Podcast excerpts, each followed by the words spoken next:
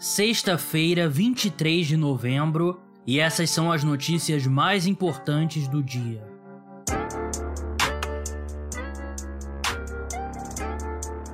Vamos começar passando pelos relatórios de lesionados ao redor da liga, né? Alguns jogos importantes, alguns jogos que times entrarão desfalcados e vamos começar pelo jogo mais atrativo.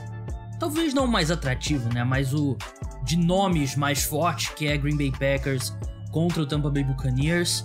Os Bucks entrarão em campo mais uma vez bem desfalcados o Chris Godwin, wide receiver da equipe, e o Akin Hicks já foram é, descartados para a partida. Dois desfalques importantes, apesar do Akin Hicks não ter começado tão bem aí a passagem dele pelos Bucks, né, depois de uma carreira muito bem sucedida no Chicago Bears. O Donovan Smith, left tackle da equipe, é listado como duvidoso, né? duvidoso significa que ele tem apenas 25% de chance de entrar em campo.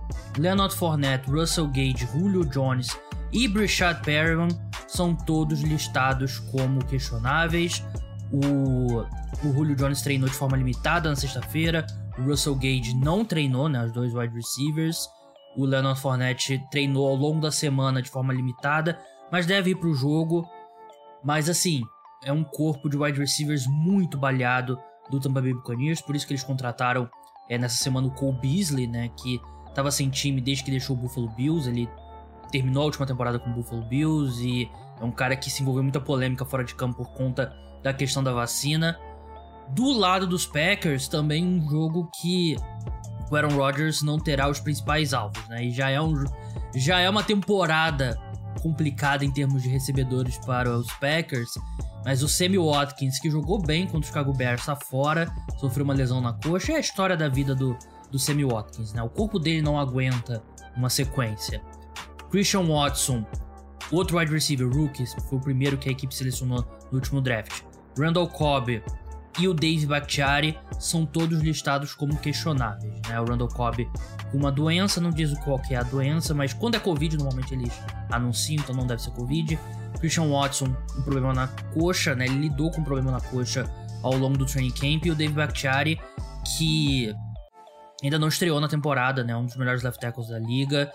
O retorno dele seria bem importante. O Alan Lazard vai jogar, que é um, um bom um bom ponto para a equipe, né? Jogou já na, na, semana passada, mas com as, com as ausências do Sammy Watkins e talvez do Randall Cobb, ele é o último veterano que sobra nesse corpo de wide receivers. Ele nem é tão veterano assim, né? Um negócio interessante sobre esse jogo, a, a NFL tweetou nessa, nessa sexta-feira, vai ser a primeira vez que dois jogadores com pelo menos três prêmios de MVP vão se enfrentar na história da NFL, né? num jogo. E eu fiquei até curioso, eu falei, pô, primeira vez mesmo, né? Aí eu fui pesquisar e realmente é, né? E eu fui olhando quem tem três prêmios de MVP, quando que isso poderia ter acontecido. E a outra janela para ter acontecido seria apenas os anos 2009 e 2010. Porque em 2008 o Peyton Manning conquistou o terceiro MVP dele. Nos dois anos seguintes, o Brett Favre, que conquistou três MVPs, três consecutivos, inclusive, ainda estava na liga no Minnesota Vikings, mas os Colts e os Vikings não se enfrentaram, então não teve esse jogo. No ano passado, quando o Aaron Rodgers já tinha três MVPs, não teve Tampa Bay Buccaneers e Green Bay Packers, né? A gente lembra que eles se enfrentaram nos playoffs da temporada 2020, mas foi antes do Aaron Rodgers ser eleito MVP, então não conta. Ele conquistou o quarto na última temporada, ele tem quatro, Tom Brady tem três.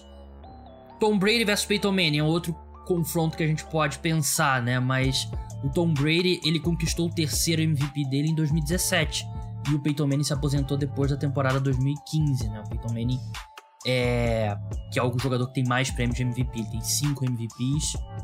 Outro... Os outros dois jogadores que conquistaram três MVPs... Aí é lá atrás, dos anos 60 da liga...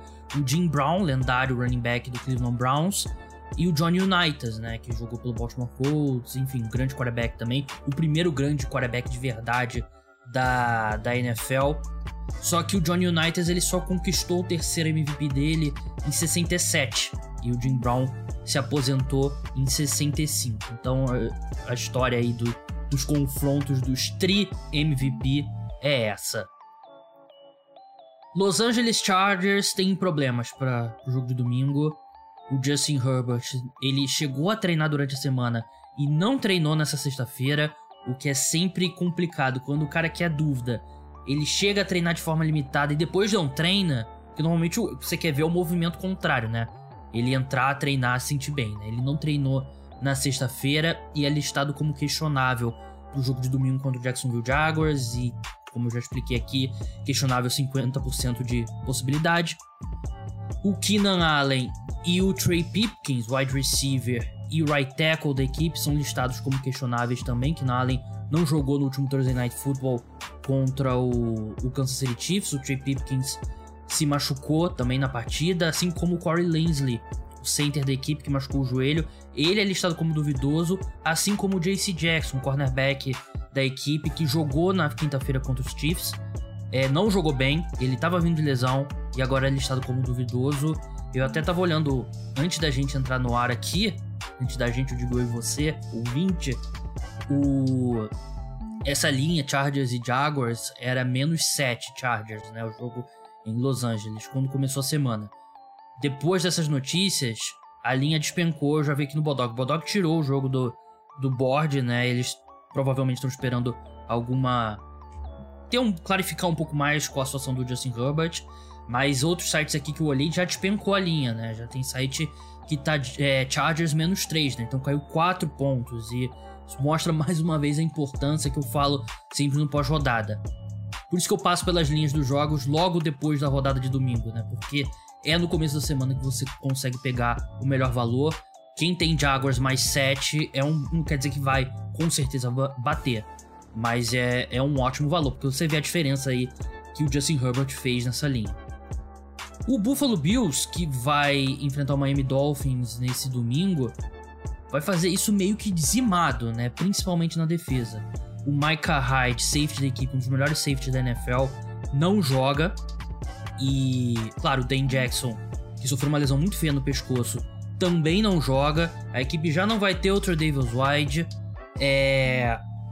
O Jordan Poyer é dúvida. Então, uma secundária muito baleada, uma secundária que vai ser formada por dois calouros, né? O Christian Benford e o Kairi Lam.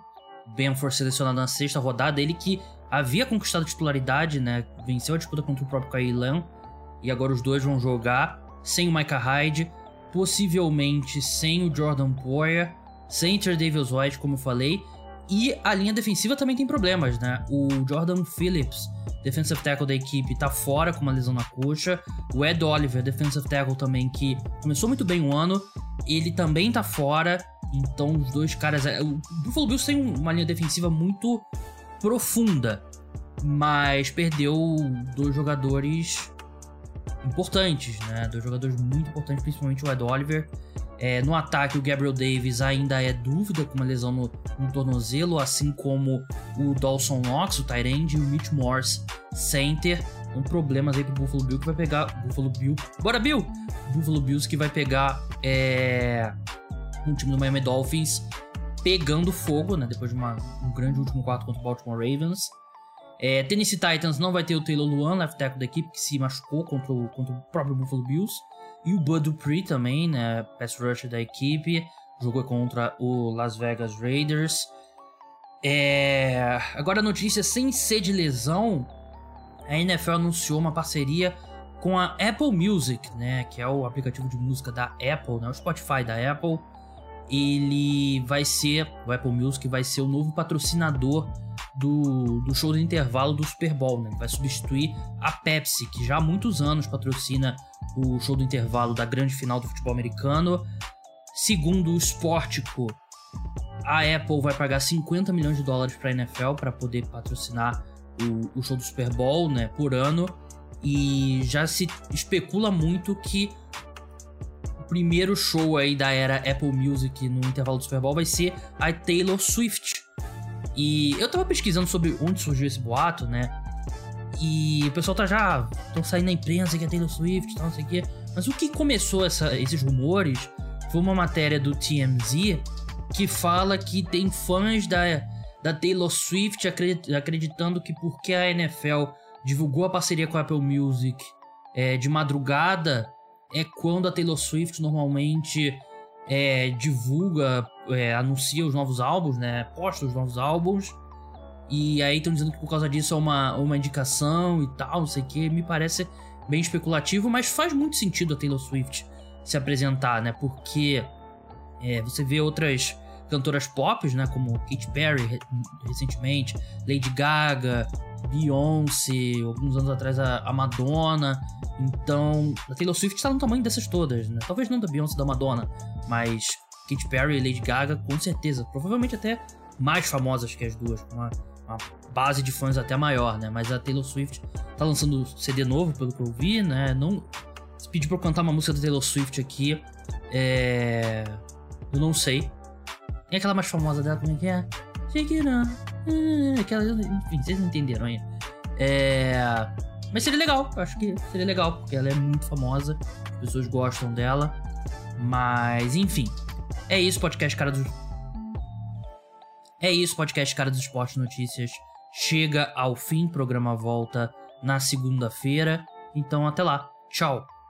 Esse programa é um programa exclusivo para apoiadores do plano MVP. Se você curtiu e quer ter acesso, ele é postado três vezes por semana, sempre nesse ritmo.